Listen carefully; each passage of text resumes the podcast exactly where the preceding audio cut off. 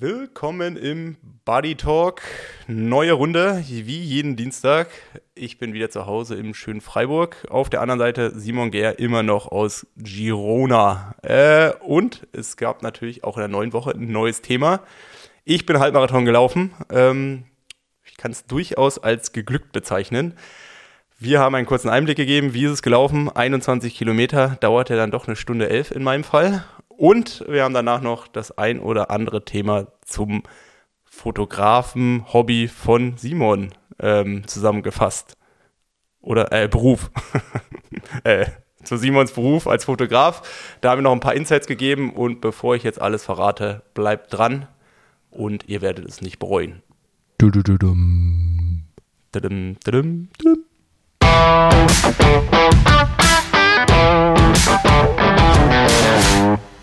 Hier, drück mal, drück mal auf Start, Junge.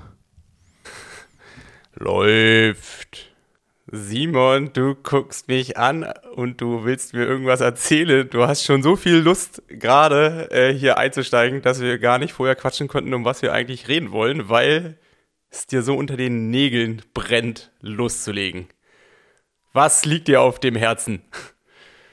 Äh, ganz, ganz viel tatsächlich. Äh, vor allem will ich über die, über die WhatsApp-Nachricht, die ich gestern von dir bekommen habe, sprechen. Ähm, gestern bist du ja Freiburg-Halbmarathon gelaufen. Aber bevor wir darüber sprechen, Nils, lass uns ganz kurz und knapp abreißen, was in der Triathlon-Welt passiert ist. Und dann kommen wir zu den ganzen Sachen, die, äh, die mir auf der Zunge liegen. Zu den interessanten Sachen, meinst es, du? Dann kommen wir, dann kommen wir ähm, zu den über dich interessanten Sachen.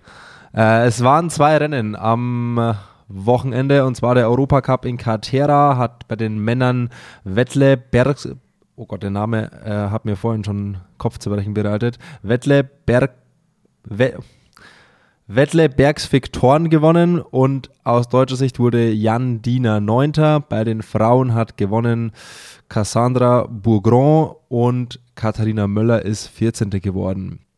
Beim World Triathlon Cup im neuseeländischen Plymouth hat bei den Männern Hayden Wild gewonnen und bei den Frauen Nicole van der Kai. Also die Kurzdistanz-Saison so, ist Simon, in vollem sorry. Gange. So, jetzt muss ich voll reingrätschen. Also ich glaube, du bist Schieß der los. Erste, der Fettle Thorn mit dem zweiten Namen ausspricht. Da. Ja, aber ich habe die Ergebnisliste geguckt und da stand er mit ganzen Namen drin. Dann dachte ich mir, der Vollständigkeit halber muss ich das tun. Ja, aber der Junge, der springt ja auch schon seit zwei, drei Jahren mit den anderen Norwegern rum. Also den könnte ja, ich man. Weiß, ich, ich weiß, du bist nicht so kurzdistanzaffin, aber Nein, den könnte man ich kenne. Ich kenne den. Okay. Ich kenne den Namen auch schon lange, aber diesen zweiten Namen kenne ich nicht. Wie heißt nochmal der, äh, der Weltcup in Neuseeland? World Triathlon Cup in Plymouth.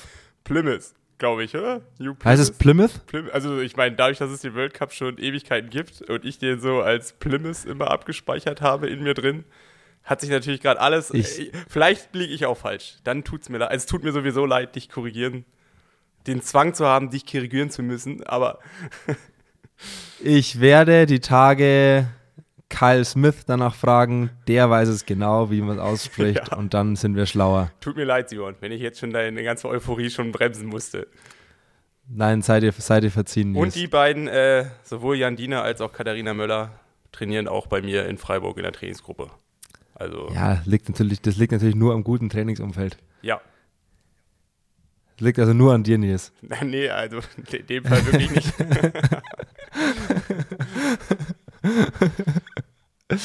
nee, aber ansonsten äh, ist gar nicht so viel passiert. Ähm, Gustav Eden hat sich für die Arena Games in London gemeldet, was ich da so aufgeschnappt habe. Und ansonsten ist aus Triathlon-Welt nicht viel passiert, aber wir könnten mal nach vorne gucken, was am kommenden Wochenseite, am kommenden Wochenende äh, beim Ironman 70.3 Oceanside auf uns wartet, Nils. Was meinst du? Liefert der Goat ab oder liefert er nicht ab? Ähm, also immer wie, wenn es um Jan Frodeno geht, muss ich sagen, also es wird mich, A, würde es mich wundern, wenn ja, aber A, B würde es mich nicht wundern, wenn nicht. Also so, weil man hat sich ja häufiger schon mal die Frage gestellt und dann war er immer da und hat es relativ souverän abgestempelt. Dementsprechend ähm, lassen wir uns mal überraschen, aber ich würde mich wirklich wundern, wenn er nicht um den Sieg mitspricht. Ja, ich glaube, da wird sich jeder wundern. Ja. Also, also Vielleicht auch, weil man es einfach, Also war keine gewagte weil man es einfach gewohnt These. ist. Nee, auf gar keinen Fall. Also, aber man ist es halt auch einfach gewohnt. Also man kennt es nicht anders, dass äh, Frodeno nicht um den Sieg mitspricht. Das kennt man nicht. Ja, aber ich meine, wenn man sich das wirklich mal so anguckt, es sind ja dann doch zwei, drei Athleten dabei, die auch in allen Situationen es ihm wirklich schwer machen können. Also angefangen von Ja. Leo Beger, ähm, der Kurzdistanz-Weltmeister. Da muss ich kurz sagen, ähm, weißt du bestimmt mehr, hat mich überrascht, den da auf der Liste zu sehen. Äh, startet er öfter mal auf der Mitteldistanz oder? Mm, Weil der wurde ja letztes Jahr Weltmeister auf der Kurzdistanz. genau, der war letztes Jahr Weltmeister, relativ überraschend. Ich glaube, der hat sogar kein Rennen gewonnen oder nur das letzte Rennen gewonnen. Ich glaube, er hat kein Rennen gewonnen Je- und der hat ja dann profitiert davon, dass, oh, wer war denn derjenige, der geführt hat? Hayden Wild am Ende? Nee, Alexi, glaube ich. Oder? Alexi, genau, dass Alexi nicht in der Gruppe war und äh, hat dann den noch überholt im letzten Rennen. Ähm, Ja, es war auf jeden Fall sehr knapp irgendwie.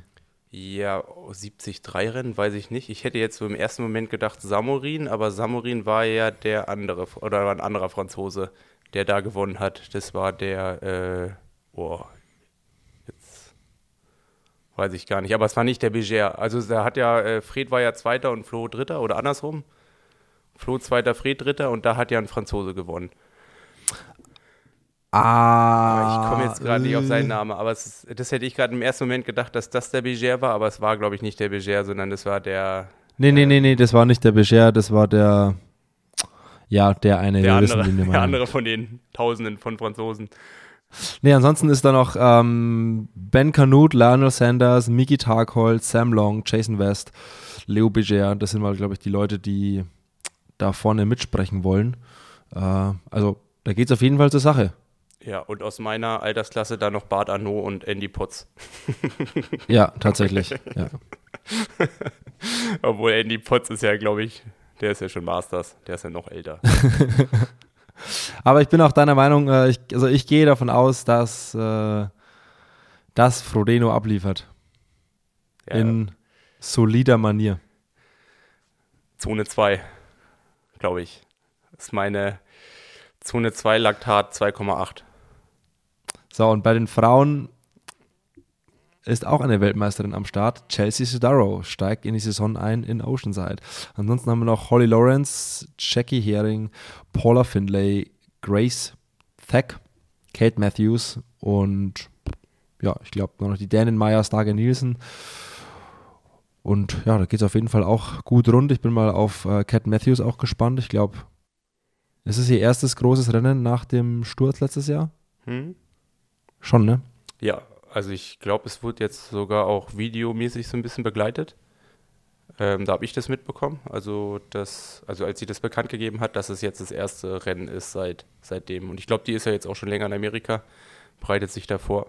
Also zumindest, ich habe jetzt keine Insights, sondern das ist jetzt das, was man so bei Social Media so findet. Ähm, aber ich denke, es wird das erste Rennen sein. Was auffällig ist in den ganzen Feldern, ich meine, Oceanside war ja schon immer krass ähm, auch so als irgendwie klassischer Season Opener. Aber bei den Männern stehen einfach mal 73 Leute auf der Startliste, bei den Frauen irgendwie knapp 30. Ähm, jetzt Lanzarote war ja letzte Woche auch schon krass äh, von, der, von der Quantität, also auch von der Qualität. Aber es ist schon krass zu sehen, dass es wirklich jedes Jahr immer noch mal 10, 15 Leute mehr an so eine Startlinie zieht. Ja, es wird auf jeden Fall, also ich vermute mal, da könnte es einen Livestream geben. Ich weiß es nicht, ich habe nicht geguckt, aber davon ist wahrscheinlich auszugehen. Ähm, könnte auf jeden Fall Laune machen, das zu gucken. Ja, also letztes Jahr gab es einen, weil das war ein ziemlich cooles Rennen. Da hat ja der Alistair alles zersägt und hat dann, und dann ist dem bei Kilometer 18, 19 so richtig mal der Stift gegangen und dann war die Energie leer und ich glaube, er ist schlussendlich dann Vierter geworden und hat irgendwie in den drei Kilometern eine Minute verloren. Ähm, ich weiß gar nicht, wer am Ende gewonnen hat. Doch, ich krieg's zusammen, weil der hat die Startnummer 1. Es ist Jackson Laundry, hat letztes Jahr gewonnen. Und da war irgendwo der Rudy van Berg war noch so dann irgendwo mit dazwischen. Und es war auf jeden Fall ein richtig krasses Rennen, wo sich richtig viel nochmal so bewegt hat, obwohl man eigentlich nach 10, 12 Kilometern dachte, das Ding ist geritzt und dann äh, war es das nicht. Und was ich auch richtig krass finde, um einfach mal straight weiterzuspringen, ist, was beim Cape, Cape Epic abgeht. Nils, verfolgst du das? Ähm, ja, ich finde es immer schwierig. Das kommt zu so einer komischen Zeit. Also, Flo hatte dann, also als es gestartet ist, waren wir ja noch in Girona und Flo hat dann manchmal so zum Frühstück äh, so ein bisschen da reingesneakt. Ähm, ich, also ich verfolge das über Social Media und finde es auch wirklich geil. Ich habe es jetzt nicht live mir angesehen. Also ich weiß schon, wie es ungefähr ausgegangen ist. Dass ja dann auch die Deutschen ziemlich viel Pech hatten. Also der Georg Ecker und der äh, Lukas Baum. Ja, wie äh, ging das für dich eigentlich aus? Weil ich verfolge das auch nur auf Social Media. Ich ziehe mir die ganzen Reels und alles, diesen ganzen das ganze abgefahrene Zeug, was da so davon zu sehen gibt, rein, weil das ja einfach absolut geisteskrank geil ist, wie sich die da jeden Tag so derartig auf die Schnauze hauen und wirklich durch Wasser, also das sind ja keine Wasserpfützen, das ist ja, hast du dieses Reel gesehen, wo der, wo der eine von den Deutschen also baden gegangen ist? Ja, ja, es sind ja die, es gibt glaube ich so zwei, zwei Videos, die wahrscheinlich jeder gesehen hat über Social Media. Das mit der Antilope, wo der Nino Schürter fast ja. umgehauen wurde. Ja. Und halt das Real, wo der, ich weiß gar nicht, wer von den beiden es war, aber der halt da voll reinheizt und den voll weghaut. aber es ist so geil. Also wirklich da, ah, ich finde das Hammer. Aber wie ging das aus für die beiden? Äh, die haben dann, glaube ich, so vierte, fünfte Etappe das Ding übernommen, also die Führung, waren dann in Gelb. Ja. Und dann hat sich in deren Schaltung ein Stacheldraht oder irgendwas, so ein Zaun von der Weide verfangen. Die mussten zurück ins äh, Tech-Depot, haben Schaltauge, Schaltwerk gewechselt, haben elf Minuten verloren und sind auf der Schlussetappe nochmal von Platz 3 auf Platz 2 vorgefahren. Und gewonnen haben ein südafrikanisch-amerikanisches Duo vor den beiden und Nino Schürter mit dem Frischknecht zusammen, meine ich. Also nagel mich jetzt nicht fest, aber auf jeden Fall hatten sie vor der letzten Etappe fünfeinhalb Minuten. Das war ungefähr das, was sie im Jahr davor ja zugefahren haben und dann äh, ja. ein krasses Ding gewonnen haben. Und dies Jahr ähm, Genau, hat's, ja, man kann es nicht sagen. Also die haben die Etappe gewonnen, ähm, hatten dann halt einfach durch das mechanische Pech dann so viel Rückstand, dass wir das nicht mehr umbiegen konnten. Aber ich kann jedem empfehlen, sich auf Instagram mal äh, Speed, den Kanal von den beiden Speed Company Racing reinzuziehen. Äh, macht richtig Bock. Also, die hatten auch einen Filmer und Fotografen dabei äh, und haben da auf jeden Fall ordentlich am Horn gedreht in allen allen Bereichen. Also kann man sich auf jeden Fall mal ein Stündchen Zeit nehmen und das Zeug von denen anschauen. Richtig gut. Ja, und wenn man noch zehn Minuten mehr hat, guckt euch das an, wo diese Begleit-E-Bikes mitfahren und irgendwie an den Verpflegungs an den Verpflegungszonen ihr, ihr Akku austauschen und da irgendwie mit 50 durch äh, da über durchheizen und das Ganze live aufnehmen, weil ich glaube, soweit ich das weiß, gibt es das eigentlich auch nur da. Vielleicht ist, vielleicht Simon, jetzt kommt was. Vielleicht ist das ja mal eine Idee, zukünftig Triathlon zu übertragen. Oh ja. Obwohl war, aber wieder, ob es jetzt ein Motorrad ist oder ein E-Bike. Äh. aber ich hätte gern so ein, ich hätte gern so ein, so ein gecheatetes E-Bike, das quasi unlocked ist, kein, kein Speedlimit hat und dann ab die Post. Ja, oder kauf dir doch einfach ein Kennzeichen. Aber da brauche ich dann vielleicht einfach einen Führerschein dafür. so ein Tipp von, so, so ein Tipp von mir. Braucht man dafür einen extra Führerschein?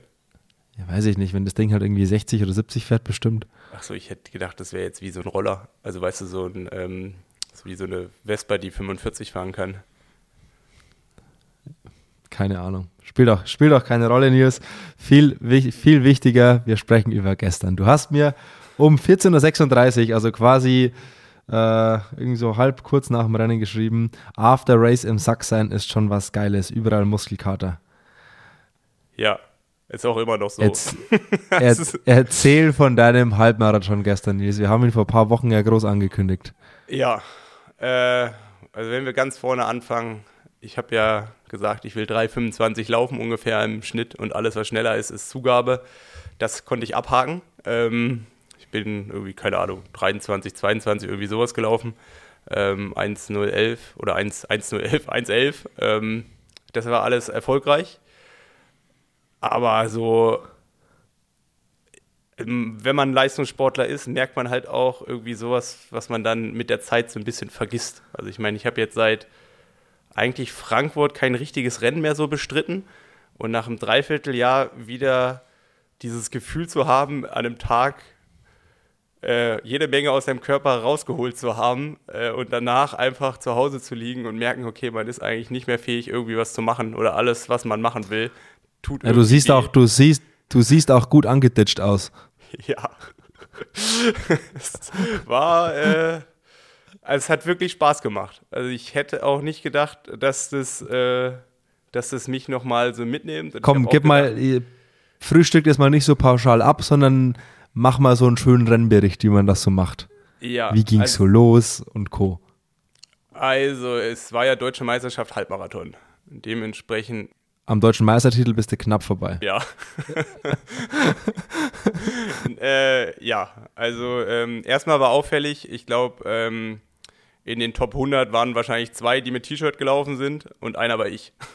das ist so, ähm, also das weiß man auch, wenn man leichter die deutsche Meisterschaften startet, muss man sich wahrscheinlich nächstes Mal so ein Singlet besorgen und dann irgendwie so Armstulpen oder so. Das hatte ich Also ja, also, also Singlet und Armlinge sind da, sind wichtig. Genau, also ich war erstmal auffällig.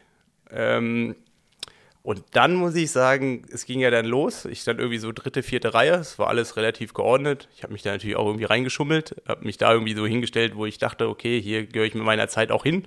Also, dass ich da nicht in die erste oder zweite Reihe gehöre, das ist mir dann durchaus bewusst. Also habe ich mich da hingestellt, wo ich dachte, wo ich hingehöre. Da habe ich auch hingehört. Oder das war zumindest die richtige Position, aber dann geht halt so ein Startschuss los. Und du bist erstmal, oder ich war ein bis zwei Minuten damit beschäftigt, irgendwie in diesem Feld äh, erstmal ja, klarzukommen. Und dann guckst du das erste Mal auf die Uhr und dann siehst du, oh krass, du läufst hier gerade drei Minuten Pace los. mit und bist hier gerade, bist nur überholt und bist irgendwie 80., 90. oder gefühlt 100. Ähm, und du siehst schon irgendwie mit dem Fernglas die vorne, wie die weg, wegheizen. Und das war schon krass. Da läufst du drei Minuten und das fühlt sich einfach nicht so an. Und dann schwimmst du so mit in dem Feld. Ich bin natürlich so bis viel zu schnell losgegangen. Keine Ahnung, wie gesagt, ich, ich habe wahrscheinlich von 400 Meter bis Halbmarathon sämtliche Rekorde oder persönliche Rekorde der letzten Jahre geknackt, weil man in so einem Feld dann einfach so mitschwimmt. Und das hat dann schon Bock gemacht. Ähm, dann hat sich das so sortiert nach, ja, so drei, vier, fünf Kilometern. Dann hatte ich eigentlich so mehr oder weniger fünf Leute um mich rum, die ich die ganze Zeit gesehen habe. Und dann kamen immer mal wieder von vorne oder hinten welche mit dazu. Und dann haben wir das eigentlich äh, ganz gut zusammen so hinbekommen. Also sind relativ konstant gelaufen. Ähm, ich meine, wer die Strecke so ein bisschen kennt, es geht anfangs tendenziell eher, oder am Anfang ging es runter, deswegen war es auch noch mal, noch mal ein bisschen schneller, wie es vielleicht gewesen ist. Dann ging es ein bisschen hoch ähm, und ab Kilometer 14 geht es eigentlich nur noch runter ins Ziel. Und ähm, da war alles dabei. Also Regen, also so richtig windig.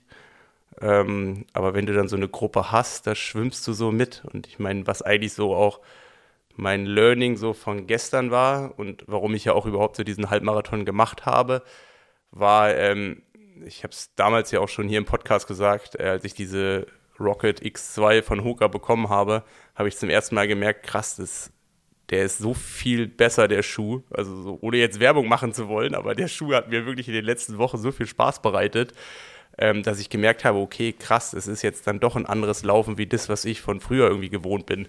Und deswegen wollte ich es einfach mal probieren, wie sich das anfühlt, den Schuh im Wettkampf zu laufen und wie weit ich dann damit komme. Weil eins ist halt auch klar, ich meine, ich bin eine bessere Zeit wie vor drei, vier, fünf Jahren gelaufen. Aber ich habe lange nicht so viel in der Vorbereitung dafür investiert wie damals. Und ähm, ohne jetzt meine Leistung schlechter reden, reden zu wollen, aber der Schuh, der hat schon auch einen Anteil daran. Und einfach so dieses in Werkzeug an den Füßen zu haben, was dazu führt, dass man drei, vier, fünf Sekunden schneller läuft, ist halt einfach ein geiles Gefühl, weil du läufst halt schneller, ohne dass du was anderes machst. Und dann läufst du in so einer Gruppe, die dich so mitzieht. Und das hat, äh, ja, das hat irgendwie, irgendwie hat es Spaß bereitet. Dann, ich meine, klar, hier in Freiburg kenne ich dann doch ein, zwei an der Strecke. Ähm, und dann wusste man immer ungefähr, wer wo wohnt. und es hat natürlich so das Übrige gegeben. Ich glaube, richtig hart wurde es dann erst ab Kilometer 15. Dann ist dann die Frauensiegerin vorbeigekommen, die Miriam Datke. Ich glaube, aus Regensburg, oder? Yes. Aus, also aus deiner Heimatstadt. Sowohl, Ähm. sowohl, die, sowohl die Frauensiegerin als auch der Zweitplatzierte bei den Männern, Simon Boch, beides Regensburger. Ja. Zumindest Wahl-Regensburger. Der dritte kommt aus Freiburg.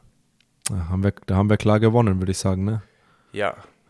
Mm, Aber bist du, bist du, Nils, Nils, bist du so ein Typ, in so einer Gruppe bist du dann so ein bisschen, versuchst den Leitwolf zu machen und versuchst die Gruppe zusammenzuhalten und da sich drum zu kümmern, dass die Gruppe überhaupt zustande kommt oder ist dir das völlig, völlig Latte? Nee, aber mir ist aufgefallen, ich bin ja dann doch so ein Typ, der dann ganz gerne mal redet. Also jetzt weniger, um so die Gruppe am Laufen zu halten, sondern dann irgendwie mit Zuschauern oder wenn ich irgendjemanden kannte oder halt irgendwie auch mal zu irgendeinem anderen. Äh, da bin ich mir immer ein bisschen unsicher, ob das andere Leute, die mich nicht kennen, eher ein bisschen irritiert wie alles andere. Weil die alle so in ihrem Film sind und nicht. Ja, man läuft ja dann doch, man spult es ja so runter. Ähm, und keine Ahnung, dann kommt da halt irgendjemand, der spricht mit Zuschauern. Also ich glaube, das kann schon ein bisschen irritierend wirken, wenn du das nicht so unbedingt kennst. Ähm, und ich meine, für mich waren es jetzt auch keine deutschen Meisterschaften. Für mich war es halt einfach ein schneller Lauf, der Spaß bringen sollte. Und ähm, deswegen, wenn man so merkt, okay, man ist voll drin oder so, dann äh, fällt mir sowas auch leicht und dann muss ich manchmal sowas rauslassen. Und ich glaube, das ist manchmal so ein bisschen irritierend. Aber ja, ganz abstellen kann ich das auch nicht. Aber du hast dein Tagesziel quasi erreicht und hattest einen sportlichen Tag mit Spaß und bist jetzt gut im Sack. Ja, also ich war fast am Ende sogar ein bisschen enttäuscht, weil ähm, ich habe schon gedacht, ich bewege mich die ganze Zeit in Richtung 1,10 und ähm, keine Ahnung, auf dem letzten Kilometer kamen dann schon noch so zwei, drei Hügel und ich habe mich da so ein bisschen hängen lassen, auch in dem keine, ich habe irgendwie muss ich mich verrechnet haben, auch in dem Gewissen, okay, ich bin jetzt 20 Sekunden unter 1,11, das reicht hier alles, selbst wenn ich 10 Sekunden verliere. Du hast doch, stopp, stopp, stopp, du hast, du hast doch hier immer groß mit deinen Statistik-Skills geprahlt. Äh, waren wohl doch nicht so gut, hä? Ja, okay, aber hätte ich die, ähm, hätte ich meine Klausur so mit Laktataugen geschrieben, dann weiß ich nicht, wie gut es ausgegangen wäre. Also jetzt schon so bei Kilometer 20 irgendwelche Matheaufgaben zu lösen, das ist dann doch ähm, auch, äh, dafür benötigt man andere Skills. Das ist auch für Statistikasse eine Herausforderung. Ja, und dieses Uni-Kapitel, das habe ich ja vor drei Wochen mehr oder weniger beendet. Jetzt bin ich ja wieder der doofe Sportler, der äh, einfach nur, der einfach nur macht. Und apropos machen, wie geht's weiter? Schick ja, uns mal also kurz die jetzt wollte ich eigentlich Wochen. das Interessanteste so erzählen. Also wie gesagt, es ja, hat, los. Alles, hat alles Spaß bereitet und dann kam die Miriam Datke aus deiner Heimatstadt, die das Frauenrennen gewonnen hat, kam mir dann vorbei.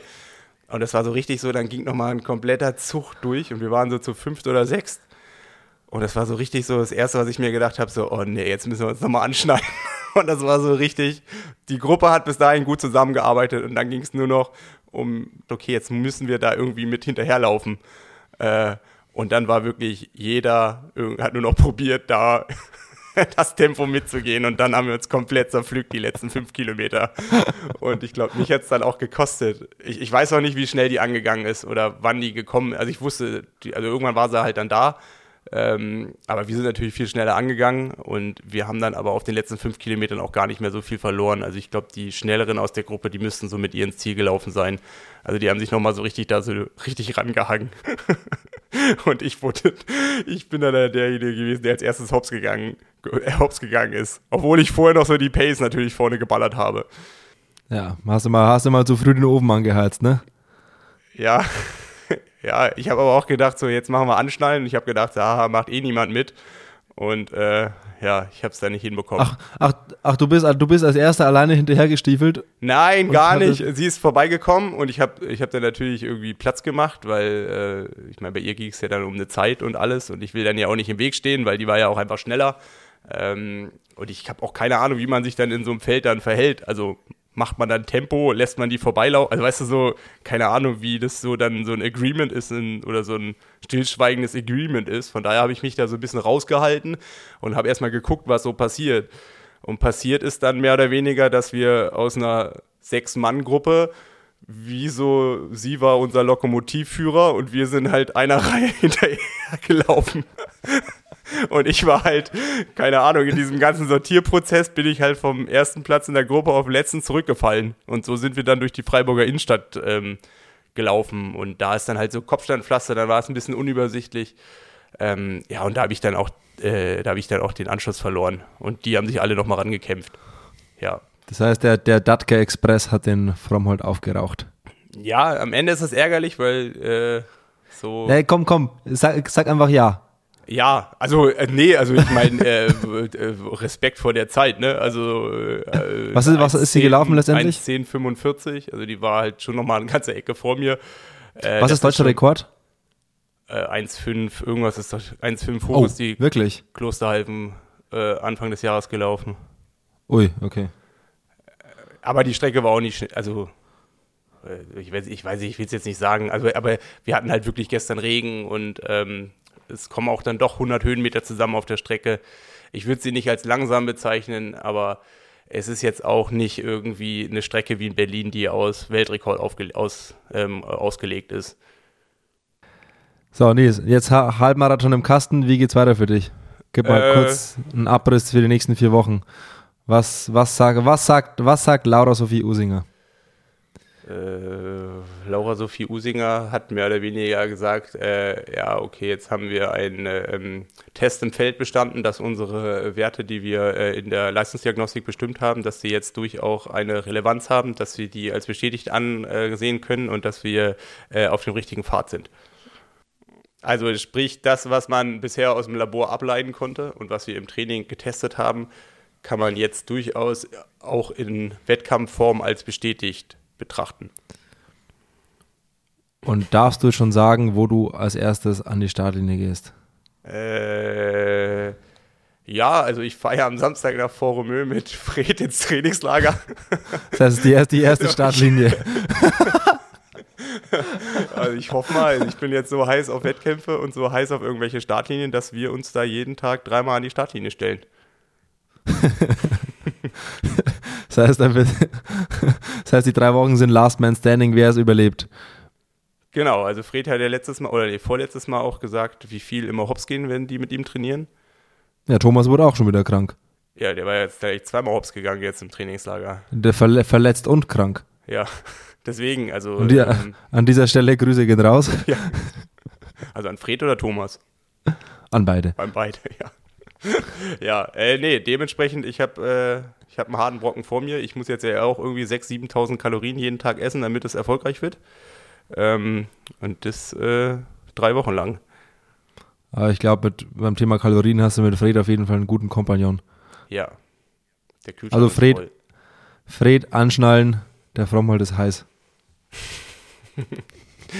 ja, ja, anschnallen. Also nee, das hat ja schon, das hat ja gestern schon nicht, oder am, jetzt am Sonntag beim Halbmarathon ja nicht geklappt als ich mich anschnallen wollte, bin ich ja hops gegangen, also bin ich ja flöten gegangen. Also mache ich ganz, ganz normal ohne Anschnallen. Mache ich weiter. Nee, und dann äh, drei Wochen höher und dann werde ich Anfang Mai ins Renngeschehen einsteigen. Und nächste Woche darf ich auch das sagen, wo. Ich will jetzt eins, sorry Simon, ich will jetzt auch wirklich kein Geheimnis draus machen, aber äh, ich habe das nicht erfunden. so, lass mal zum nächsten Thema springen, Nils. Du bist dran, ich kann nicht über mein eigenes Ach so, Thema ich selbst reden. sagen, du hast gerade so äh, auf, dein, auf deinen Blog geguckt. Nee, ich kann nicht über mein eigenes Thema selbst reden. Das, da, muss, so, da musstest du, da musstest du, du ran. hier schon direkt starten. Nee, ähm, wir haben ja auch die ganze, oder als wir uns mit Felix oder als wir uns besprochen haben, wie wir das. Also stopp, erstmal muss äh, erstmal, glaube ich, muss man Danke sagen für das wirklich wahnsinnig große, viele äh, Feedback aus allen möglichen Perspektiven zu dieser Folge letzte Woche. Ähm, also ich habe viele Nachrichten bekommen mit verschiedensten Sichtweisen ähm, und das Thema findet wohl hat, also es, es gibt Gesprächsbedarf zu diesem Thema und es findet Anklang und ja, danke dafür, richtig cool. Ja, muss ich auch sagen. Also es hat, äh, es war cool, dass da echt viel zurückgekommen ist ähm, und auch sehr viel Konstruktives zurückgekommen ist. Ja, absolut. Ja, aber um das Thema noch so ein bisschen weiterzudenken und um das Thema auch vielleicht ein bisschen besser zu verstehen, haben wir ja, ich meine, wir haben es letzte Woche mit Felix auch schon ein bisschen angeteasert, ähm, uns Gedanken dazu gemacht, ähm, also um zu verstehen, wie das denn so abläuft. Ich meine, so ein paar Sachen haben wir ja auch besprochen, wie so Motorräder eingewiesen werden, wieder ausgewiesen werden. Ähm, war es aber auch erstmal interessant zu erfahren, Simon, und jetzt kommst du ins Spiel, ähm, wie man denn so als Fotograf in dieser Triathlon-Welt lebt. Also von was man lebt, wie man lebt, äh, wie man im Wettkampf äh, quasi Akkreditierungen gibt, was man für Steine in den Weg bekommt, was es für Hürden, was man für Challenges zu bewältigen hat und überhaupt, wie so dieses ganze Drumherum, ähm, wie drumherum aufgebaut ist und alles, was so dahinter steht, hinter den schönen Bildern, die jeder Mensch von so einem Wettkampf von guten Fotografen sieht. Von daher, Simon, ich meine, ich als Sportler weiß ja schon ein bisschen länger, dass es da Probleme gibt. Mir ist es am meisten aufgefallen oder zum ersten Mal aufgefallen, als der Dirk Bockel, ich glaube so ungefähr 2012, hat seine Frau immer so über Twitter und es gab damals bei Twitter noch wie so eine App, die in Twitter funktioniert hat, wo man so Videosequenzen posten kann. Ich weiß gar nicht mehr, wie die heißt. Die ist dann, glaube ich, auch irgendwann von Twitter aufgekauft worden. Äh, konnte man wie so Bild-Updates geben in der Twitter-Form. Und damals wurde die Frau eher von Ironman angewiesen, das zu unterlassen, weil das nicht deren Regularien entspricht und äh, es da halt rechte Probleme gibt. Da bin ich zum ersten Mal auf dieses Thema ähm, auf dieses Thema gestoßen. Von daher jetzt einfach mal kurz von dir äh, erklärt, wie läuft sowas denn ab, wenn man sich so als Fotograf bei Triathlon-Veranstaltungen akkreditiert? Was hat man zu beachten? Wo sind vielleicht auch die Unterschiede zwischen Ironman und Challenge und vielleicht kleineren Rennen? Und, ähm, also man muss, also ich grätsche auch mal rein. Ja. Man muss vielleicht unterscheiden zwischen Triathlon-Veranstaltungen und Ironman-Rennen. Das sind halt zwei Paar Schuhe. Ähm, bei Triathlon-Veranstaltungen ist das äh, und auch Challenge-Rennen ist das relativ, also mal um das Thema Rechte und Akkreditierungen anzugehen, relativ einfach. Man kümmert sich darum, dass man akkreditiert wird. Beim Challenge Road kam jetzt vor ein paar Tagen die Mail an alle Pressemenschen, dass die Akkreditierung offen ist. Und dann meldet man sich dann im Formular an. Und dann wird es eben entweder genehmigt oder nicht genehmigt von Seiten des Veranstalters. Und dann hast du am Renntag ähm, Zugang zu verschiedenen Bereichen, hat auch nicht jeder den gleichen Zugang. Ähm, da gibt es verschiedene Zonen, ähm, auch so im Zielbereich. Es gibt einmal darfst du nur auf der Treppe stehen, mit der nächsten Zone darfst du auf das Podest weiter unten und dann gibt es ganz wenige, die in den Zielbereich dürfen. Das ist halt einfach so, gibt es verschiedene Zugangszonen, die werden auch sehr, sehr, sehr strikt eingehalten. Also du kommst auch, also da stehen überall Ordner und alles, du kommst auch wirklich keinen Schritt weiter, wenn alles, wenn sie alles richtig machen. Und dann kannst du da deine Bilder machen und dafür sorgen, dass du die Bilder machen kannst, die du brauchst, um die Kunden, die Firmen, die Brands, die Athleten, mit denen du in der Regel im Vorfeld Deals ausgemacht hast oder für die du quasi gebucht bist, um die mit Bildern zu versorgen. Und die, du darfst du dann bei Challenger und auch bei Triathlon-Veranstaltungen einfach ganz normal verkaufen und darfst dein Geld mit diesen Bildern verdienen. Bei Ironman ist es einfach anders die Ironman Media Rules untersagen ganz strikt, dass es äh, untersagt ist, dass die kommerzielle Verwendung und der kommerzielle Weiterverkauf von Bildern auf Ironman-Rennen untersagt ist, wenn du den Ironman Media Rules unterliegst. Und den unterliegst du halt, wenn du akkreditiert bist. Ganz, ganz, ganz streng genommen unterliegst du den wahrscheinlich auch, wenn du ohne Akkreditierung fotografierst, einfach so frei rumrennst und Fotos machst streng genommen unterliegst du denen dann da vermutlich auch. Da bin ich jetzt auch nicht der allergrößte Experte, aber so mache ich das halt einfach immer. Ähm, aber es gibt auch Leute, die sind dann akkreditiert und verkaufen ihre Bilder dann auch wieder weiter. Und da sind wir halt beim großen Problem, dass das irgendwie manchmal mit vielerlei Maß gemessen wird. Also mir verbietet Ironman quasi meinen Job zu machen. Ähm, ich darf, wenn ich mich bei Ironman akkreditiere, ähm, darf ich kein Geld mit meinen Bildern verdienen. Dann sind die Bilder, sind eben nur für die Berichterstattung genehmigt. Und ja, was ist dann wieder Berichterstattung? Das ist auch wieder so ein, eine Ermessenssache. Die Regeln verbieten ja sogar, dass wenn ich jetzt Bilder von dir als Athlet in einem Rennen mache, bei Ironman, ich bin akkreditiert, verbieten die Regeln sogar, es steht ausdrücklich so drinnen, dass ich dir die Bilder kostenfrei zur Verfügung stelle. Ich müsste im Vorfeld quasi eine Liste an Ironman geben, einen Antrag stellen mit der Liste an Athleten, für die ich, an denen ich die Bilder rausgebe. Das müsste Ironman wieder genehmigen und dann dürftet ihr, ganz streng genommen nach Regelwerk, dürftet ihr die Bilder 30 Tage auf euren Kanälen benutzen. Also Ironman ist quasi ab maximal desinteressiert an der maximalen Reichweite. Ähm, Ironman ist einfach daran interessiert, ähm, ist einfach ein rechte Thema. Aber das ist, das ist nicht nur bei Ironman so, ähm, sondern das ist bei vielen großen Veranstaltungen so. Ist bei der Tour, also Tour de France und Co., bei allen Major Sport-Events ist es schon oft so. Das ist überall ein ganz heikles Thema, aber es macht es halt einfach schwierig, bei Ironman irgendwie das als Fotograf irgendwie hinzubekommen. Und wenn ich dann aber wieder sehe, dass halt dann andere Leute auf Motorrädern sitzen, ähm, da Bilder machen und bla bla und dann sehe ich irgendwie drei Wochen später deren Bildern bei Brands auf Social Media, dann kriege ich halt krieg ich halt so einen Hals. Also da denke ich mir so, und wenn ich dann noch höre, in welcher Verbindung die Leute zu Ironman stehen, dass es da halt wieder um, um eine Ecke einen sehr engen, direkten Kontakt gibt. Und denke, ja, gut, dann wird halt da wieder mit zweierlei Maß irgendwie gemessen. Oder wenn du halt dann teilweise den richtigen Nachnamen hast, ähm, darfst du als Athlet halt auch einfach wieder mehr. Ähm, oder es gab ja auch schon Ärger, dass Begleitpersonen von Athleten aus dem VIP-Bereich einfach nur ein Video von einem Zieleinlauf bei einem kleinen, popligen 70.3 in ich weiß nicht, was das war, Zell am See oder so. Also in Anführungszeichen kleinen Publik, aber im Vergleich zum Ironman Hawaii hat das ja irgendwie dann einfach weniger Relevanz, dass da ein Bild, ein Video vom Zielanlauf gemacht wurde vom Partner der Athletin und dann gab es da, und das Video wurde gepostet auf dem Instagram-Kanal der Athletin und dann gab es da massiv Ärger, weil das halt nicht erlaubt ist. Und wenn ich dann aber sehe, was halt dann andere Athleten, Athletinnen machen dürfen, weil sie halt vielleicht von Ironman sehr auch gepusht werden und so, das sind einfach zweierlei Maß irgendwie und das macht es halt wahnsinnig schwierig und sehr undurchsichtig und es ist auch sehr schwierig, da mit Ironman drüber zu sprechen. Wie, also es hatten mal, also was ja relativ normal ist, dass wenn man jemanden dabei hat, der einen begleitet, der ein Bild von einem macht, theoretisch könnte ich das als Athlet, weil derjenige dann in Anführungszeichen auch eine Art Pressevertreter ist, Fotograf, nee, whatever. Geht, nee, weil, nee, weil die Begleitung war im VIP-Bereich und hatte keinen Mediapass, sondern war nur im VIP-Bereich irgendwie und hat da ein Video gepostet und das gab massiv Ärger.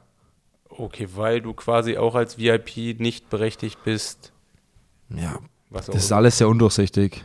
Aber jetzt ja auch mal zum, zum, zu so einem eigentlichen Thema, ich glaube, was dann auch relativ schwierig ist zu verstehen, was, mit was wir mit Felix ja auch schon so kurz gesprochen haben wie kriegt man überhaupt eine Akkreditierung? Also ich meine, schlussendlich ist es ja so, Fotograf, Content Creator, Pressevertreter, es sind ja alles keine geschützten, also soweit ich weiß, keine geschützten äh, Bezeichnungen. Also es kann ja jeder irgendwie sich Fotograf nennen. Ähm, wie kommt man an, an so eine Akkreditierung? Also man muss sich ja da quasi irgendwie melden, aber wie, gibt es da auch äh, oder gibt es Situationen, wo dann Leute auch mal keine Akkreditierung bekommen, weil die dann halt nicht, also nicht dafür befugt nee, also du brauchst oder? immer, also du, du brauchst halt immer eine gewisse Relevanz quasi. Also du musst einen Grund haben, dass die dir eine, eine Akkreditierung geben. Das heißt, äh, einen journalistischen Auftrag, ein Medium, für das du berichtest, ein, dass du, äh, also es gibt zum Beispiel in dem Auswahl, in dem Anmeldeformular in Rot gibt es halt einfach so ein Dropdown-Menü und da sind da verschiedene Sachen aufgelistet, ob du eben Journalist bist, ob du für ein Magazin schreibst, ob du Blogger bist, ob du eine Fotoagentur bist, ob, also du brauchst da quasi einen Grund, dass die sagen, ah, okay, das macht Sinn, dass der eine Akkreditierung bekommt, weil sonst haben ja irgendwie auch 500 Leute eine Akkreditierung, wenn einfach jeder eine bekommt. Es braucht quasi einen Grund, dass dieser Mensch eine Akkreditierung bekommt, weil das quasi auch sinnvoll für den Veranstalter ist, dass wir den zulassen, so ungefähr. Aber, aber diese Auswahl gibt es? Also es, es gibt so, dass, dass Leute da auch abgelehnt werden? Ich weiß es nicht. Da müssten wir Leute fragen, die das die entscheiden. Aber ich gehe davon. Abgelehnt wurden. müssten wir Leute fragen, die abgelehnt wurden, ja. Ähm, aber da, da müsste man mal Leute fragen, die sowas entscheiden. Ich weiß es nicht. Also ich wurde noch nie abgelehnt. Ja, weiß ich nicht, wie das ist. Aber muss man in so einem Rennen sein, eine, eine neutrale Person sein? Also ich meine, das Problem gab es ja in den letzten Jahren auch immer häufiger und ich meine, ich habe auch häufiger dazu schon mal auch meine Meinung äh, kundgetan, dass es ja so ist, dass ja auch viele Personen da so, ob es irgendwelche äh, ja, Betreuer, Manager, whatever alles, Sponsoren, die auch Einzelathleten zugeordnet werden können, ähm, dass die unterwegs sind und jetzt auch wirklich dann nur in der Funktion irgendwie Bildmaterial machen oder so? Meint, also das weiß ich nicht. Das ist äh, auch, auch mal alles so Ermessenssache, ne? Ja. Wie ich vorhin schon irgendwie so gesagt habe, es, es gibt ja schon dann mit gewissen Nachnamen darfst du halt einfach mehr bei gewissen Veranstaltungen und gewissen Rennen. Und wenn der Veranstalter daran interessiert ist, an gewissen Dingen, dann darf man vieles halt. Aber das ist ja wie überall im Leben. Ja. Es gibt halt einfach äh, verschiedene Interessen. Und es gibt halt auch das Interesse vom Veranstalter, dass gewisse Namen halt möglichst publik und co. gemacht werden und dann ermöglichen, wird da einem halt viel mehr ermöglicht. Was ja auch nicht, äh, was ja aus Veranstalter-Sicht auch nicht wirklich verwerflich ist.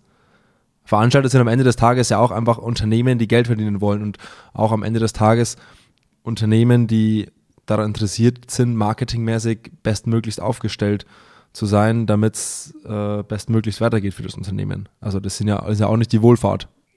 Äh, sicherlich, klar. Und ich meine, deswegen ist ja auch meine Frage, umso mehr Presse ja irgendwie da ist, umso mehr Content produziert wird, umso mehr irgendwie auf Plattformen und was auch immer existiert, umso besser ist es ja schlussendlich.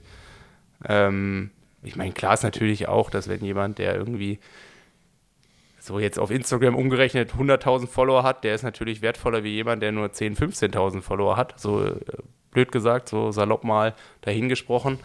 Aber trotzdem ist es ja so, wenn du 100 und 10 haben kannst, dann nimmst du als Veranstalter ja beides. Oder hast ja zumindest den Anreiz, auch beides zu nehmen. Meinst du jetzt Follower von Athleten oder? Ja, ist es oder äh, über eine Webseite oder was auch immer. Naja, also bevor wir uns jetzt hier ver verzetteln, ähm, bei Ironman habe ich schon oft nicht das Gefühl, dass sie Interesse an der größtmöglichsten Reichweite haben, weil, wie gesagt, das ist ein großes Drama, Athleten Bilder zur Verfügung zu stellen, wenn du akkreditiert bist. Also ich weiß, das, das ist ein riesen Drama. Äh, das ist auch ganz oft so, dass dann Leute, die akkreditiert sind, ihre Bilder nur anonym verkaufen. Ja. Äh, weil es halt einfach so heikel ist mit Ironman. Aber muss man, also wenn du jetzt zu so einem Rennen gehst, weißt du von vornherein, für wen du irgendwelche Bilder machst oder was du unbedingt haben, teils, was du, teils, was verkaufen kannst? Teils, teils. Also ähm, es ist so, es gibt Rennen, also die, also ich habe schon im Vorfeld, also so, ich bin gerade dabei, meinen Rennkalender für dieses Jahr quasi so ein bisschen festzuzurren und so grob steht es auch. So zwei, drei Sachen sind noch in der Schwebe oder in Verhandlungen. Und wenn das dann alles mal fest ist, dann lasse ich alle meine, meine Kunden, meine Firmen, mit denen ich arbeite, mit denen ich enger zusammenarbeite, halt wissen, wo ich überall bin. Und dann schreiben wir auch kurz davor irgendwie nochmal, ähm, wenn die halt auch wissen, welche Athleten von denen da und da an der Startlinie stehen. Und dann sagen die, sie brauchen Material, sie brauchen Content oder halt eben nicht.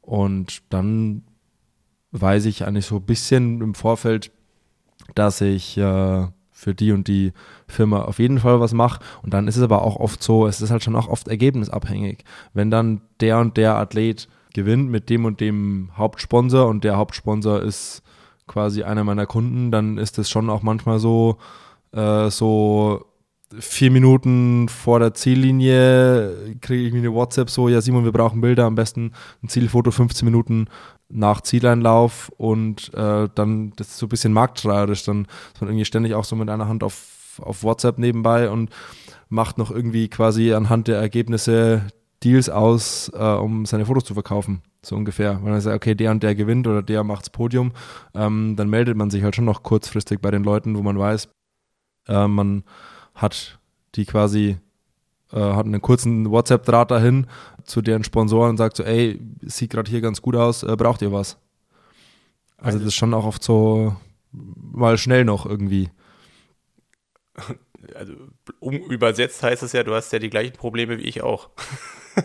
also ich meine, du hast vielleicht dann mehrere Pferde, auf die du setzen kannst, aber so richtig erfolgreich ist natürlich auch, wenn deine Wette mit Partnern, Athleten quasi an dem Tag dann auch, auch, auch aufgeht. Also, ja, ja, absolut. Und ich meine, die Kosten an sich, die trägst du ja auch, oder? Also es ist jetzt nicht so, dass eine Veranstaltung dich irgendwie einlädt, äh, der Fünf-Sterne-Hotel nee. und äh, sondern du hast ja schon erstmal die Kosten und du musst ja dann selber sehen, dass deine Fotos quasi die Kosten und halt noch dein Einkommen generieren. Ja, also gut, aber weil ich das halt auch so möchte. Ich möchte halt quasi frei sein und für alle möglichen Firmen auf einem Rennen arbeiten. So, es gibt schon auch Sachen, wo man dann nur für eine Firma irgendwo ist auf einem Rennen oder sowas, weil die ihn halt quasi exklusiv buchen. Aber ich habe das halt lieber so, dass ich so ein bisschen so ein bisschen alle bedienen kann. Und ja, man ist da auch mit Ergebnis abhängig. Wenn jetzt ein Athlet halt ein ganz großes Rennen gewinnt, wo äh, irgendwie zwei oder drei seiner Sponsoren auch Firmen sind, mit denen ich arbeite, ist das natürlich super für mich, weil da weiß ich, der, wenn ein großes Rennen gewinnt, da brauchen die alle was. Das Material brauchen sie alle. Und dann ähm, gilt es halt, der zu sein, der da zum Zug kommt. So ja. ungefähr. Aber ist ist das fast entscheidender, wie vielleicht das krasseste Bild zu schießen? Jetzt ja, so total. Auf, auf, auf, auf, dem Wettkampf gesehen? Ja, die Bilder, die ich richtig geil finde, mit denen kann kein Sponsor was anfangen. Also zum also im ganz extremen Sinne. Aber so, so ich, ich habe in Rot ja, ich hab, das habe ich irgendwie schon mal erzählt, so, so ein paar Bilder von so, bei so einer Unterführung gemacht, das sind meine Lieblingsbilder aus Rot, aber die, mit denen kann kein Sponsor was anfangen. Da sieht man nichts. Das sind irgendwelche Schatten und, und, und Linien und Sponsoren wollen, also das Zielfoto ist sehr entscheidend wichtig. Das musste ich auch erst lernen über die, über die Zeit, wie wichtig so ein Zielfoto ist.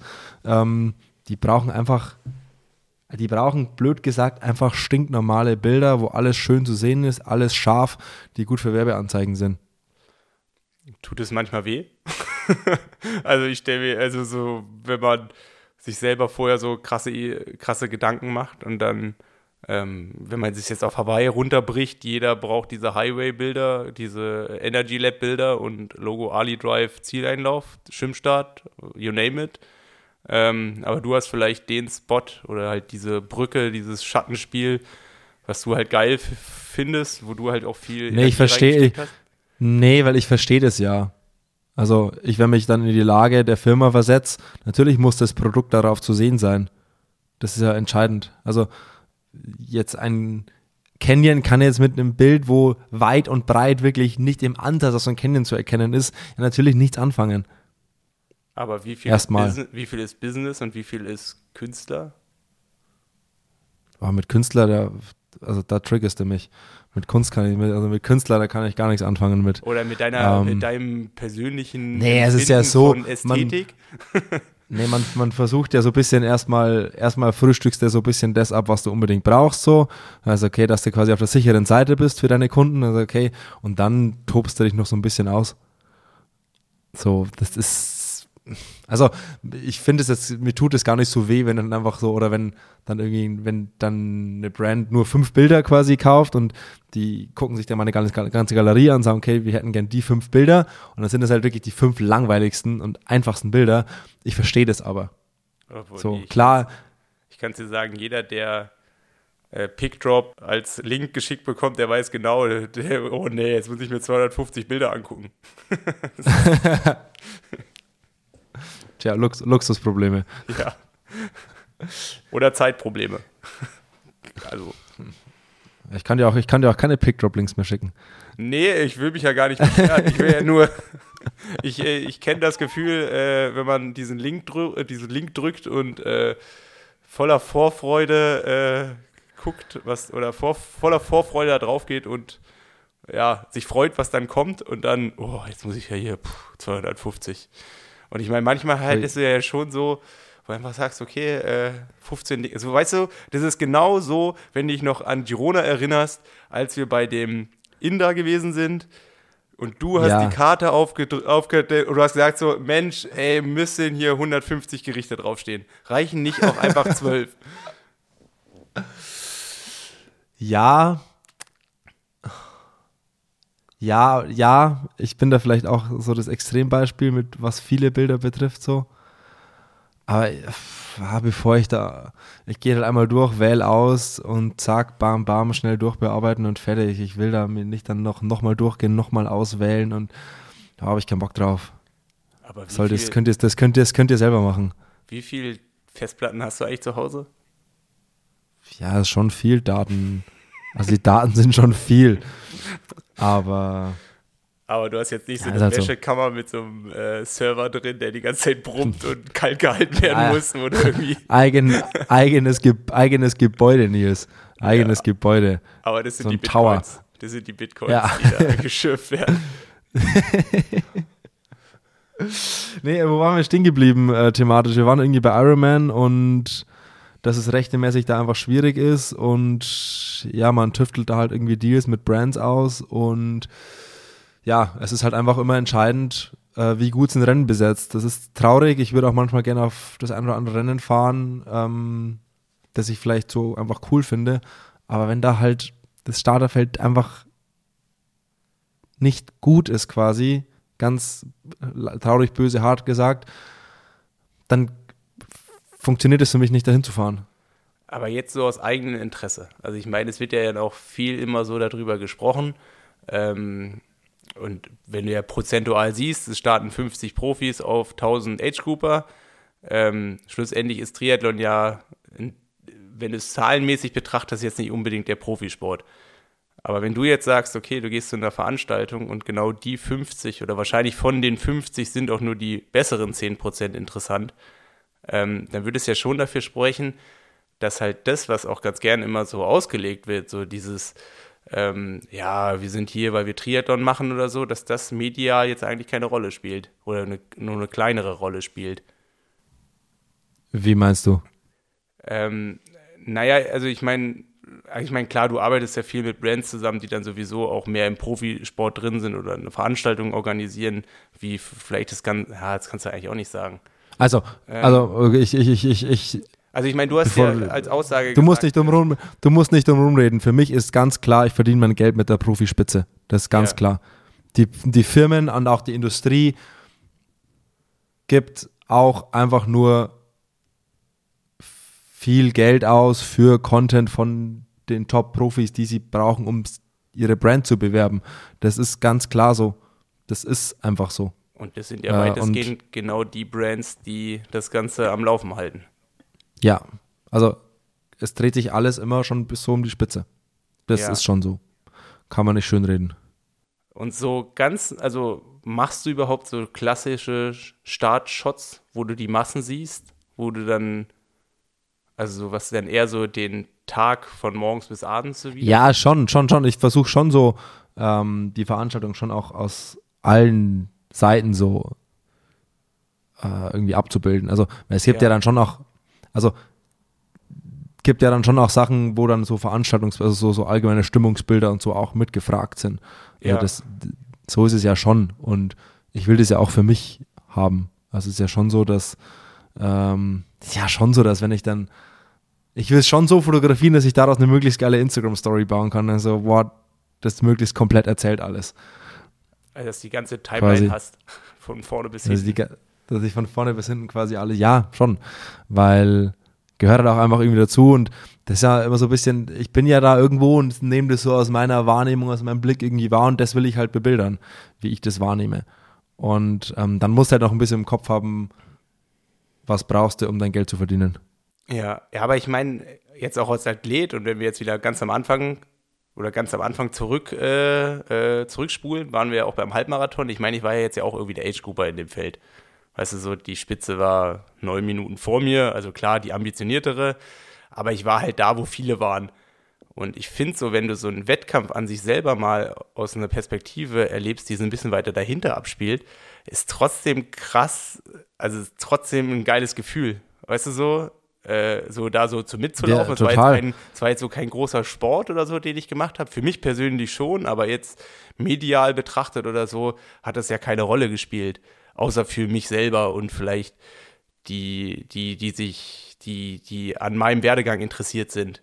Aber an sich, und ich meine, das ist ja das Geile an so Veranstaltungen, so, es hat trotzdem sau Bock gemacht. Also da so mitzuflexen und dann würdest, wirst du trotzdem so angefeuert. An der Strecke ist irgendwie viel los. Ich meine, klar, als dann die Sonne rauskam, in der zweiten Hälfte am Anfang vielleicht ein bisschen weniger. Aber es ist dann trotzdem nochmal komplett was anderes. Aber ich meine, da wo ich jetzt auch gewesen bin, es haben jetzt, da, da werden nicht die Bilder gemacht, ne? Ja, es ist halt, also es konzentriert sich halt immer einfach um das, wo die größte Wirtschaftskraft drauf liegt und die liegt halt einfach auf, ähm, die liegt halt auf den Personen, die groß nach außen getragen werden. Dafür, Ja. geben, dafür gibt die Industrie halt Geld aus und davon lebe ich.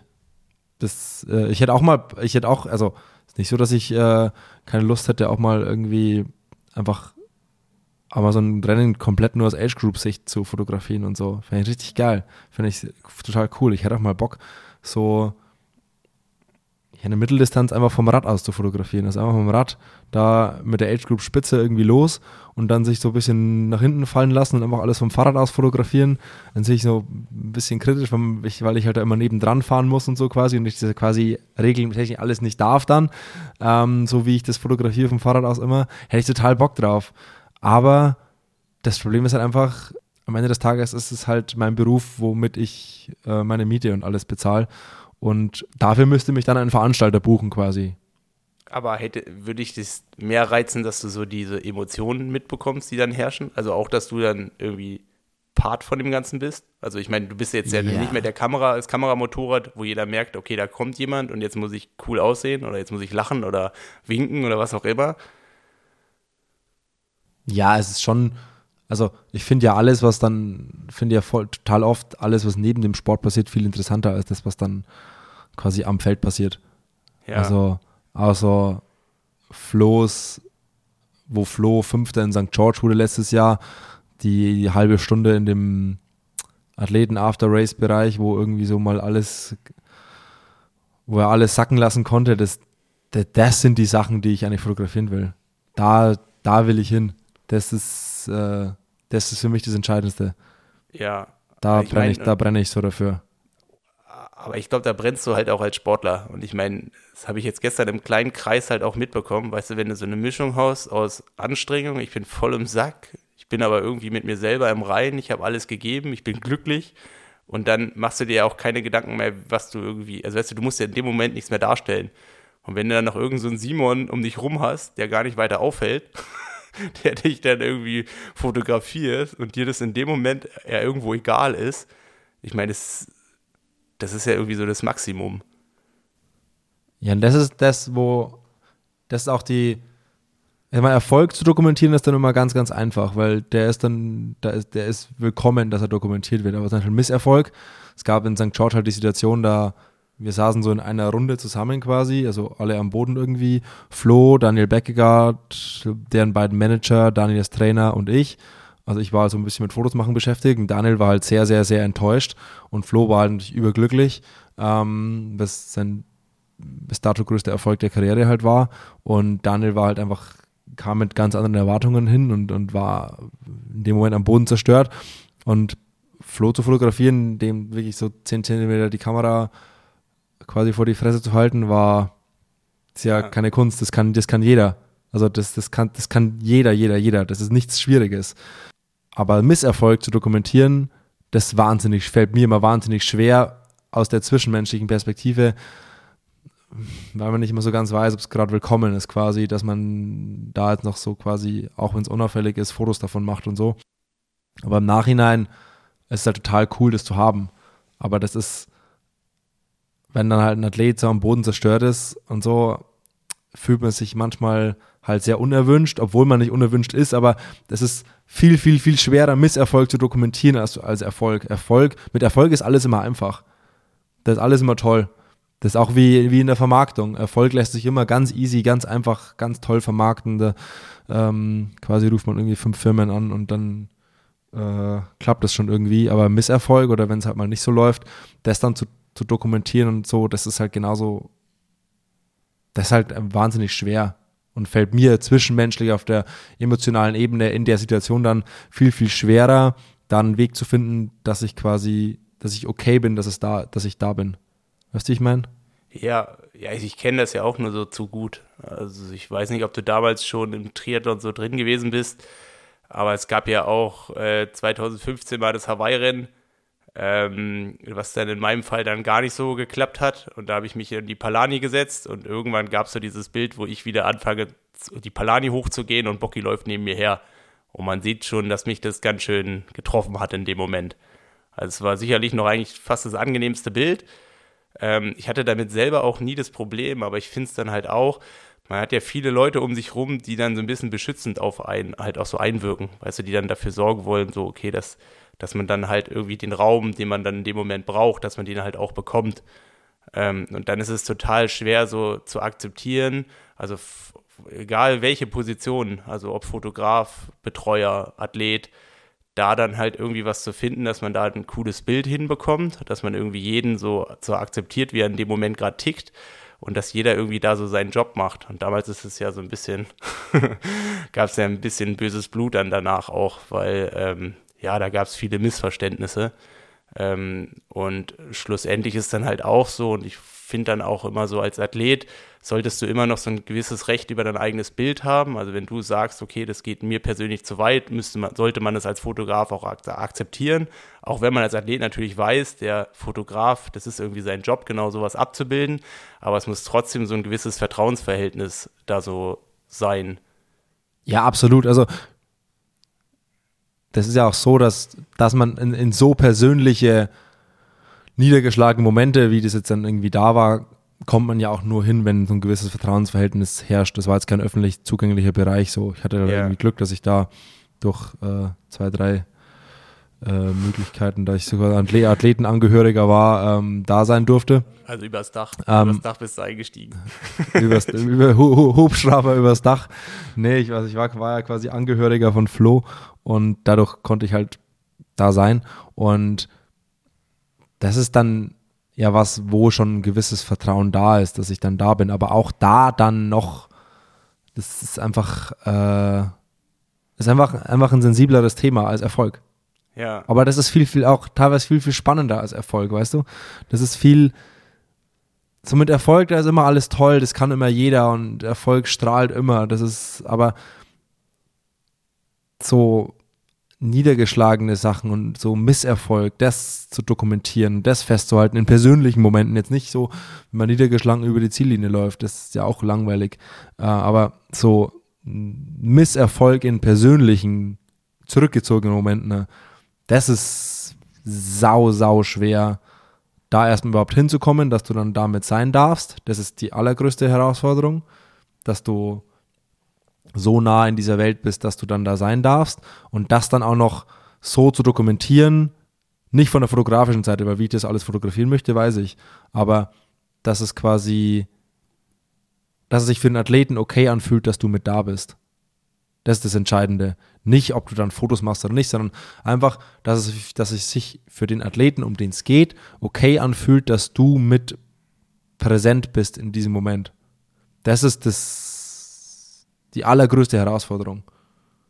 Wann, wann gehe ich mal fünf Meter zurück und stehe mal fünf Minuten nur quasi stillschweigend, äh, quasi fast mit dem Gesicht zur Wand in der Ecke, dass ich quasi kaum da bin und wann kann ich mich quasi neben ihn setzen und volles Rohr drauf fotografieren. So ungefähr. Ja. Das ist ja. so die, das Entscheidende, dieses, dieses Gefühl dafür zu haben, wann darf ich wie was, wann ist es gut, auch wenn ich es gerade sehr gerne fotografieren würde, einfach mal die Füße stillzuhalten, mal sich zurückzuziehen, mal zwei, drei Minuten, mal auch vielleicht rauszugehen, da mal kurz Raum zu lassen und wann ist es okay, da voll omnipräsent zu sein in der Situation. Und das ist das, das Schwierige, finde ich, ähm, was einfach auch Zeit braucht, die man mit dem Athleten im Vorfeld vielleicht schon verbringt oder auch einfach so ein bisschen Erfahrung mit so Situationen und auch einfach irgendwie Bauchgefühl. Und das ist die große Herausforderung. Ja, aber ich glaube, es ist trotzdem total schwierig, weil man selber total unterschiedlich damit umgeht. Also du bist ja so in dieser Profisport-Bubble drin, wo du halt auch immer so, also auch immer Show mit dazugehört, wo du irgendwie abliefern musst. Und sich dann selber irgendwie so einzugestehen, jetzt wird es gerade emotional und das packt mich gerade mehr, wie es mir überhaupt liebt ist, das ist halt so, das ist halt auch selber brutal. Also ich glaube, da geht man an manchen Tagen besser mit um wie an anderen. Ähm, und ich glaube, also ich weiß nicht, ob man sowas von außen dann so irgendwie sieht, weil man probiert ja relativ lange, sich nichts anmerken zu lassen. Also so und das dann irgendwie so rauszulassen, wenn man dann halt irgendwie alleine für sich, für sich ist oder das dann für sich selber oder mit dem inneren Circle dann irgendwie zu bearbeiten. Ähm, von daher, Ja, schon, schon krass. Also so. Und das ist halt, wie du sagst, du, du, du bearbeitest das mit deinem Inner Circle so und da musst du halt quasi mit willkommen sein. Ja. Und da brauchst du halt einfach einen großen Vertrauensvorschuss. Und ich würde auch nie irgendwie Bilder, wenn ich jetzt dann da irgendwo bin, ich würde dann nie irgendwie Bilder verschicken, veröffentlichen, keine Ahnung was, ähm, bevor der Athlet damit nicht sein, sein Okay gibt. Und Ja. es geht immer erstmal um den Athlet. Hattest du schon mal, also jetzt ohne irgendwie Name-Dropping zu machen, aber hattest du schon mal irgendwie ein Bild, wo du dir unsicher warst und dann mit jemandem Rücksprache gehalten hast, so kann ich das machen oder darf ich das? Oder hast, warst du dann so, dass du Mm. jedes Mal gesagt hast, okay, ich gehe lieber auf Nummer sicher und bin tausendprozentig safe und lass es lieber?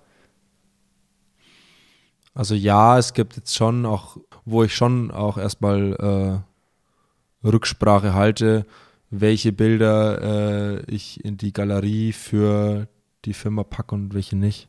Ja, aber weil, So. äh, weil emotionales Thema oder weil halt irgendwie äh, Sponsor, weil halt irgendwie ein anderer Sponsor oder sowas da präsent ist, also sowas, was man Mm. da nicht. Verschiedenste Gründe so. Also ja. ähm, ja, es gibt schon einfach Sachen, wo, wo man einfach Rücksprache hält und wo ich auch erstmal den Athleten frage, ob's, ob das und das okay ist oder ob wir das und das rausnehmen sollen oder oder oder. Also das ist schon so was. Nee, im, was alles, was im Renngeschehen passiert, eher nicht, weil das ist die große öffentliche Bühne. ja. Aber alles, was drumrum und eher so in privaterer, vertrauterer Atmosphäre ist, wenn ich dann mal da irgendwo bin, da halt schon. Ich weiß nicht, wie das andere Fotografen sehen. Ich habe da irgendwie nie mal mit irgendjemandem drüber gesprochen. Ähm, falls es irgendwer hört, gerne mal Bezug nehmen. Ich finde aber schon, dass der Respekt dem Athleten gegenüber steht halt so an allererster Stelle, weißt du? Und da ist es egal, was man damit irgendwie machen könnte oder nicht. Ja, Und das ist doch für mich das Allerwichtigste. Das, das, ja, ich will mich halt dann in die Lage andersrum reinversetzen, möchte ich ja auch nicht, dass irgendwer mit Bildern was tut, wo ich nicht möchte, dass er was tut damit. ja, es ist halt irgendwie immer schwierig, auch deswegen habe ich ja auch so gefragt, in was für eine Rolle man sich dann als Fotograf sieht, also ob man dann derjenige ist, der so einen Tag halt auch wirklich so, also weißt du, der dann irgendwie der Reporter ist, der davon den Auftrag von der Öffentlichkeit hat, das irgendwie so dar darzustellen, oder ob, ob er dann doch eher der Künstler ist oder was auch immer. Ja, äh, lange Rede, kurzer Sinn. Ja, jetzt. Äh, Thema, Thema abgehakt. Und ich glaube, ich weiß nicht, Nils, was gibt's noch? Äh, also ich hoffe mal, dass wir ein bisschen mehr Licht ins Dunkeln bringen konnten. Falls noch irgendwelche Fragen so Richtung Simon, wie das so organisatorisch abläuft, gerne immer her damit. Ansonsten würde ich sagen, machen wir heute mal einen Punkt, oder? Ähm, wir schauen nach Oceanside am Samstag, Sonntag. Samstag? Samstag ist es, glaube ich, immer, Ich oder? weiß es nicht. äh, Wochenende. Wir schauen am Wochenende nach Oceanside. Äh, ich von aus Foromö und alles weitere dann wie immer dienstags im Buddy Talk. Oder Simon? So ist es. Willst du zum Schluss noch was sagen? Nee, außer dass ich traurig bin, dass ich in einer Woche hier weg muss. Ja, du bist auch schon lang genug da. Bist du wirklich traurig? Ich muss sagen, ich bin seit einer Woche ja wieder hier und ich äh, muss sagen, ich vermisse Girona. Ich vermisse Girona nicht unbedingt jede Minute. Ich bin froh Nee, Hause. Es es ist einfach so. Also ist ja schon so, dass wenn es jetzt, jetzt wenn's dann wieder für mich nach Hause geht, geht's halt, ja, dann geht's wieder richtig ins Hamsterrad und dann wieder nur on the road und nur unterwegs und nur von, von da zu da und dann gehen die Rennen auch alle los und dann wieder sehr, sehr, sehr viel Reiserei und äh, ja, dann geht die ganze Action wieder los und so dieses Tag ein, Tag aus, gleiche Leben hier, äh, genieße ich schon sehr, muss ich sagen. Ja, du bist halt mehr der Künstler, ne? Ich bin halt eher der Arbeiter. Der Arbeiter und Student. Boah, ey, mit, mit, Nils, mit, mit, Nils mit Künstler wirklich da.